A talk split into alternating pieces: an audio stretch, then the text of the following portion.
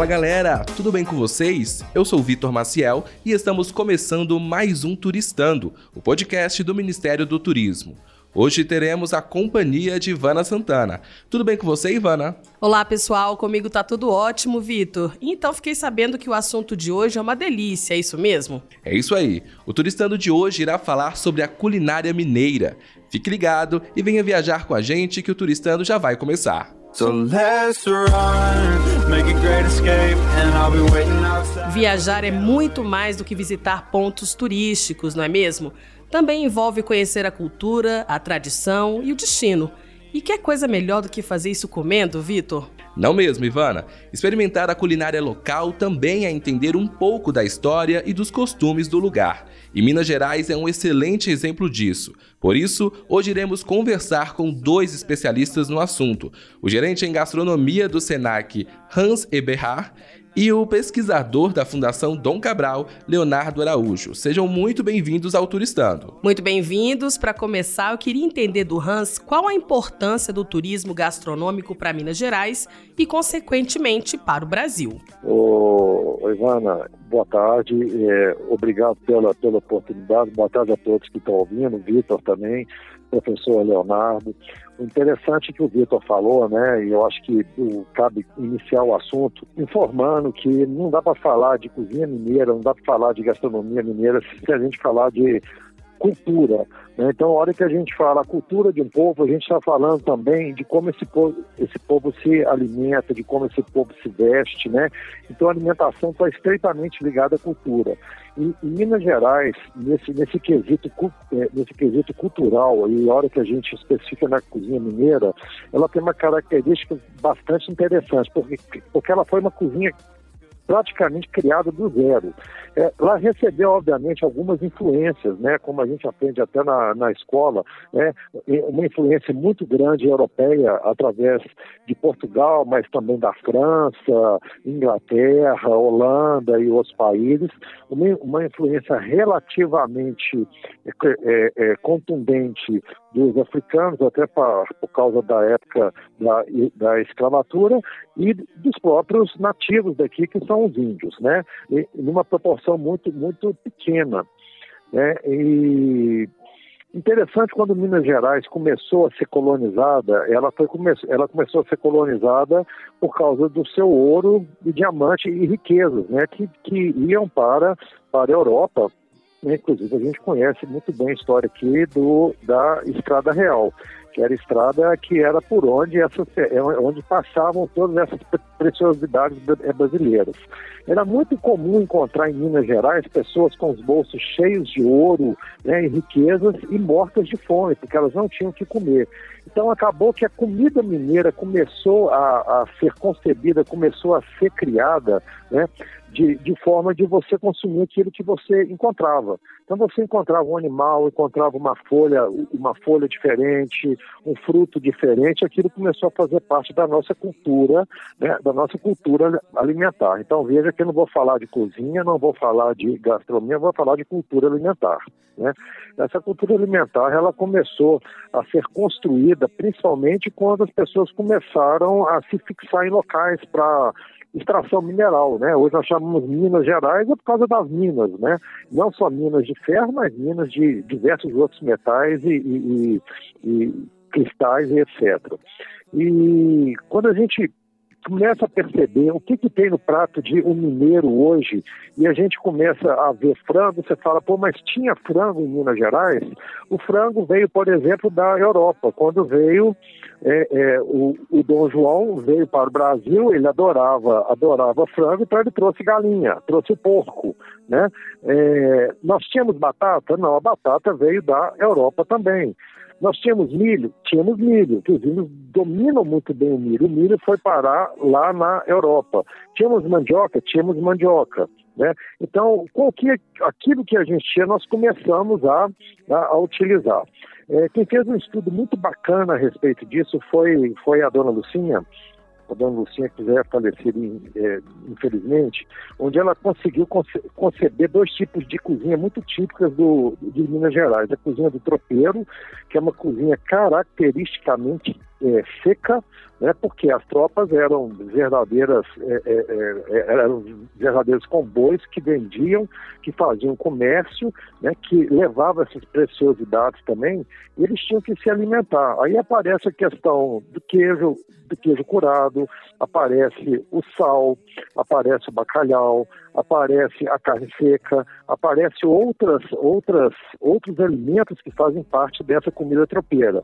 E logo depois, quando começaram as monoculturas, aí a gente já começa a falar dos ciclos mesmo, como o ciclo do café, o ciclo da cana é, e outros aí, a gente começa a falar já da cozinha de fazenda. Quando a gente vai numa fazenda mineira, olha para o fogão a lenha, que é tradicional mineiro, né? Você olha para aquele fogão, é, aquelas panelas de ferro em cima e olha para a horta, tudo que está na horta, né? As plantas, os vegetais, os bichos que estão que andando solto, porco, uma galinha, e você olha para a panela de eu mineiro, está tudo lá, que é uma cozinha mais ensopada, uma cozinha mais é mais molhada. Então hoje o mineiro ele tem talvez uma cozinha única, única no Brasil inteiro, que ela foi uma cozinha criada ela foi criada até pela, pela necessidade da alimentação que tinha, que tinha disponível na época. Né? Por isso que, é, culturalmente, a cozinha mineira ela tem uma importância tão grande para o Brasil e, com certeza, né, muita gente vem conhecer Minas Gerais não só pelo seu patrimônio histórico e cultural, mas vem para conhecer a cultura alimentar vem para conhecer a cozinha mineira, que nos representa muito bem no, no, no Brasil e no mundo, Vitor.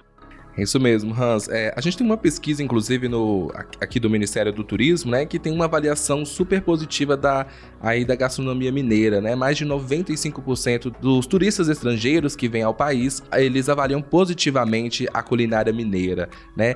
Quais pontos o senhor destaca dessa avaliação positiva, né? Tem algum aí em Minas tem algum prato que às vezes se destaca mais? Normalmente é, é, o, é, o, é o queijo, né? Mas teria algum outro destaque?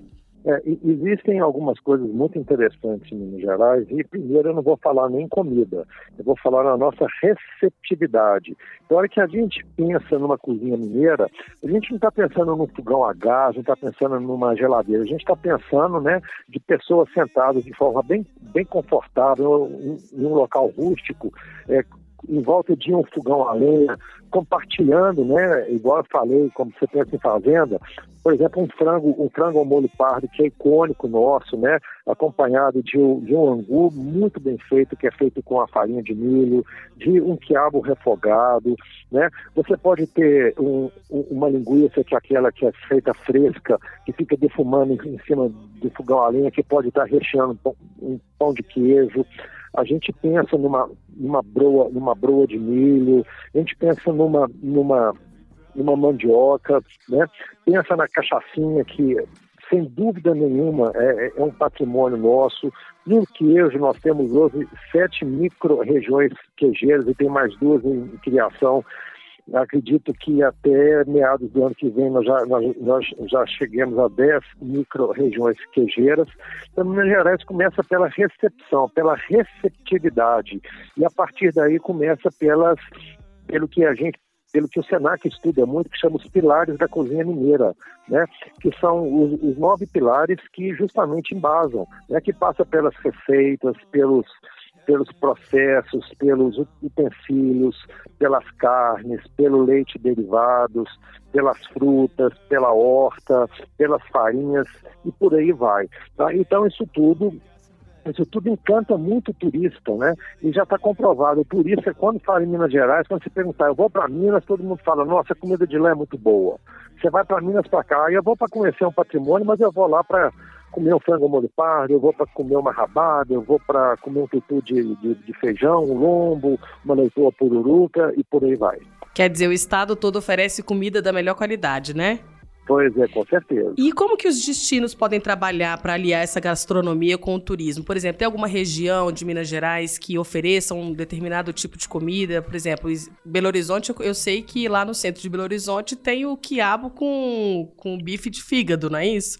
Isso, pois lá é. Mercado Central tem. Isso. Como é que as regiões podem aliar esse tipo de culinária com os destinos? Minas Gerais é, ela é interessante, ela é um estado muito grande, nós até brincamos que ele é um estado continental, então ele recebe muitas influências. Por exemplo, se a gente pensar o norte de Minas, onde tem o Vale do, do Mucuri, o Vale do, do Jequitinhonha, eles são muito influenciados pela Bahia, pelo, pelo Nordeste. E quando você fala no sul de Minas, eles são muito influenciados por, por São Paulo. Então, olha só que interessante. Vamos pensar num prato muito típico brasileiro, que é o feijão tropeiro, que vem da, da questão do próprio tropeiro, uma comida seca.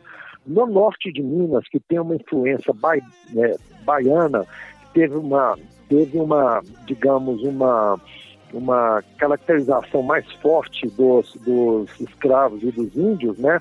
Eles usam muito a farinha de mandioca. Então, a farinha de mandioca é um ingrediente principal que faz o feijão, o feijão tropeiro, tirando a linguiça, os ovos, a carne, etc. Quando você vai para o sul de Minas, você já tem uma influência de São Paulo, que é um grande produtor da monocultura de milho, por exemplo. O feijão tropeiro do sul de Minas é feito com farinha de milho. Né? Então, olha só, no mesmo estado você tem o mesmo prato que são feitos com ingredientes diferentes por causa do tamanho do, é, é do território.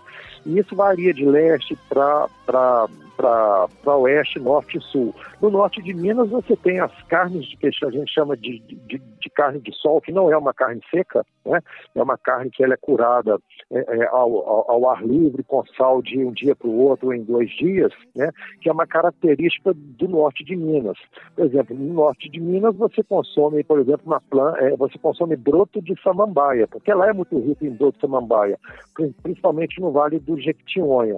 Chega no sul de Minas, ninguém conhece broto de samambaia, nem sabe, nem sabe que pode comer, mas em compensação consomem hora, hora pronobis né, que já é comum na região. Então, por ser um estado muito grande, ele tem uma variedade de, de, de alimentos que são muito grandes também. Né? E quando você começa a viajar Minas Gerais de norte a sul e de leste a oeste, você às vezes come o mesmo prato com ingredientes e formas de preparo diferentes. Essa é a grande riqueza da nossa cozinha mineira.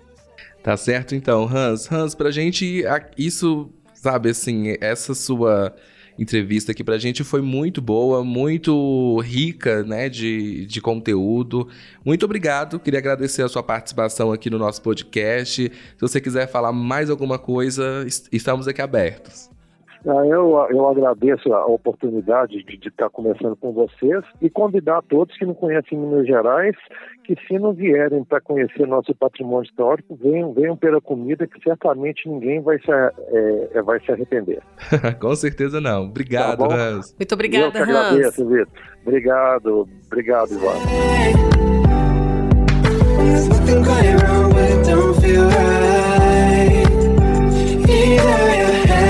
Agora a gente vai conversar com mais um especialista no assunto, né? O professor e pesquisador da Fundação Dom Cabral, Leonardo Matos. Seja bem-vindo ao Turistando, Leonardo. Para a gente começar, né, só para a gente contextualizar, a Fundação Dom Cabral está realizando uma pesquisa na, sobre, sobre a culinária mineira, sobre a gastronomia. Professor, eu queria entender, né, para a gente, como é que está sendo realizada essa entrevista, essa, essa pesquisa, qual que é a importância dela? A pesquisa que está sendo realizada é, foi uma pesquisa sobre demanda, tá? Onde a gente está fazendo um levantamento a princípio sobre retorno do investimento sobre os eventos gastronômicos. Né? Então, a ideia é a gente, a princípio, avaliar, é, como tem um estudo, né, que para cada um dólar investido no setor de turismo, tem uma volta aí de 4 dólares, né, pelo que se fala, a gente está fazendo esse estudo também para poder entender no setor da, da, da, do turismo, principalmente quando se fala de gastronomia, é, qual seria o retorno nos eventos gastronômicos quanto é que se potencializa tanto para é, o projeto quanto para a região onde o projeto está sendo executado. Ah, então, esse é o trabalho a princípio que a Fundação está desenvolvendo. Quantas, quantas regiões vocês estão, é, vocês estão analisando? Qual foi a ideia da, da pesquisa a princípio? Ah, a gente está fazendo um estudo ah, foi inicialmente, né, a gente buscou algumas regiões onde existem festivais gastronômicos, tá? É, e a gente começou a levantar dados de, de, de economia, de arrecadação de impostos, de arrecadação de colocações. É, então, são, se não me engano, 12 cidades a princípio, e a gente depois vai comparar com algumas cidades onde não houve é, nenhum tipo de evento desse. Você pode adiantar para a gente aqui do Turistando quais cidades que o senhor pegou para analisar? Olha, Tiradentes são uma delas, né? Então, Tiradentes tem uma análise de região próxima a Tiradentes, como São João do Rei, é, são cidades sendo comparadas, é, Congonhas, é, Brumadinho, Diamantina, essas cidades todas foram é, então essas cidades todas entraram, que estão entrando na pesquisa, né? Para a gente avaliar o, o, o, resultado de, dessas pesquisas para depois fazer uma comparação com cidades que são próximas a elas ou que estão na mesma micro-região, para que a gente possa fazer uma comparação. É, a gente está respeitando também é, o, o, outro quesito tá, que foi levado em consideração seria número de habitantes. Então, por exemplo, é, as cidades escolhidas a princípio são cidades que têm festivais, são cidades que também estão correlatas com um número próximo de, de é, habitantes. E também uma outra proposta que a gente está fazendo é tentar comparar, né, dentro do possível, em todas as cidades, tem esse plano de comparação que possa ser o número de habitantes. Por exemplo, São João do Rei e Tiradentes, há uma diferença muito grande de, de, de habitantes ali. Agora, é, professor, dentre essas cidades, é claro que o pão de queijo está dentro da, dessas comidas mais lembradas aí pelas pessoas que se lembram de Minas Gerais, não é? Ou tem alguma outra coisa que as pessoas se lembrem dentro desses festivais? Eu acredito que sim, tá? A pesquisa, na verdade, ela não está sendo trabalhada, a princípio, em questão de, de gosto e tradição. A pesquisa está muito sendo trabalhada em termos de retorno financeiro. Então, assim, o que eu consigo te afirmar é que aonde há festival, a gente tem percebido um, um, um, um acréscimo de movimentação econômica. Tá? Qual é a grande preocupação? A grande preocupação é tentar entender o seguinte, é, a economia tem melhorado, tem gerado renda, tem gerado desenvolvimento e sustentabilidade para a, a, a cidade em relação a esse despertar da gastronomia, os pontos de análise não quer dizer que estão sendo realizados durante o festival. Então, eu estou fazendo comparações ano a ano, é, períodos diferentes. Então, por exemplo, é, final de, de, de, um ano para outro ano, para poder entender o seguinte: a, durante o, o, evento que foi trabalhado, despertou, se despertou, houve um aumento da economia naquele período, esse festival foi um grande impulsionador. Essa é a grande preocupação nossa. Essa é, uma, é, é um estudo para poder apresentar o, o estudo como é, os festivais econômicos podem ser um grande impulsionador da economia? Então, essa é a grande pergunta que o estudo tem que fazer. Tá? Então, assim, a gente não está muito focado ao tipo de produto, tá? mas eu estou mais focado na questão econômica. Uhum. Leonardo, a gente já tem algum resultado prévio que você pode adiantar? Se isso tem movimentado a economia realmente da cidade? Se tem atraído mais turistas? Tem. tem atraído. O número de turistas cresce, tá? E assim, um dado que eu já posso te dar, que foi. Esse deve ser um dado tão novo para vocês, que a cidade que mais teve expressão de crescimento foi Tiradentes. Tá? Inclusive em termos de crescimento de renda. Então, é possível perceber que de um ano para outro a, a cidade sofre é, é, é, um aumento de, de, arrecadação, sofre um aumento na, na, em outros indicadores. Quais são alguns indicadores que estão sendo analisados? Tá? É, um dos parâmetros que o governo de Minas utiliza e que é uma grande preocupação é o repasse do ICM turístico. Tá? E aqui em Minas a gente trabalha, existe a, pela Fundação João Pinheiro a divulgação do índice lá do, do, da Lei Robin Hood. Então, grandes, um dos grandes parâmetros que está sendo utilizado é exatamente esse índice da Lei Robin Hood, para a gente entender. Porque quanto melhor esse índice, melhora, a, primeiramente, o repasse de arrecadação para os para os municípios. Quer dizer, a, pesqui a pesquisa está aí como incentivador das melhorias do, que vem do turismo, né? Geração de emprego e renda, melhores condições para a população, para a comunidade, não é isso, professor? Exatamente. A ideia é mostrar como que isso pode melhorar como que se melhorando o índice, aumenta o repasse de transferência de recursos para a cidade. Exatamente, sempre melhorando a economia, né? Exato. Então, esse é, no fundo, o objetivo do trabalho. Tá certo, professor. Conversamos aqui no Turistando com o professor, pesquisador da Fundação do Cabral. Professor, muito obrigada pela sua entrevista, muito obrigada pela conversa. Obrigado, obrigado a vocês. Tchau, tchau. E só pra gente complementar, Ivana, Belo Horizonte recebeu na última semana o título de Cidade Criativa da Unesco no quesito gastronomia. Hum, não tinha como não ter esse título, né? Então agora a gente vai encerrando aqui o nosso turistando de hoje, com muito assunto ainda para conversar, mas senão a gente passaria horas e horas aqui, não é, Ivana? Exatamente. Minas é um estado muito grande, muito interessante, culinária maravilhosa, e eu quero agradecer a conversa com os nossos dois participantes do Turistando. Primeiro, o gerente em gastronomia do Senac, Hans Eberhard, e o pesquisador da Fundação Dom Cabral, professor Leonardo Matos. Muito obrigada. Muito obrigado, Leonardo. Muito obrigado, Hans. Então, quer saber mais desse e outros assuntos? Acesse o site do Ministério do Turismo. O site é o turismo.gov.br. E lembrando também que estamos nas redes sociais, no Twitter, o arroba mturismo, no Instagram, mturismo e no Facebook, Ministério do Turismo. Até mais. Muito obrigado e até a próxima.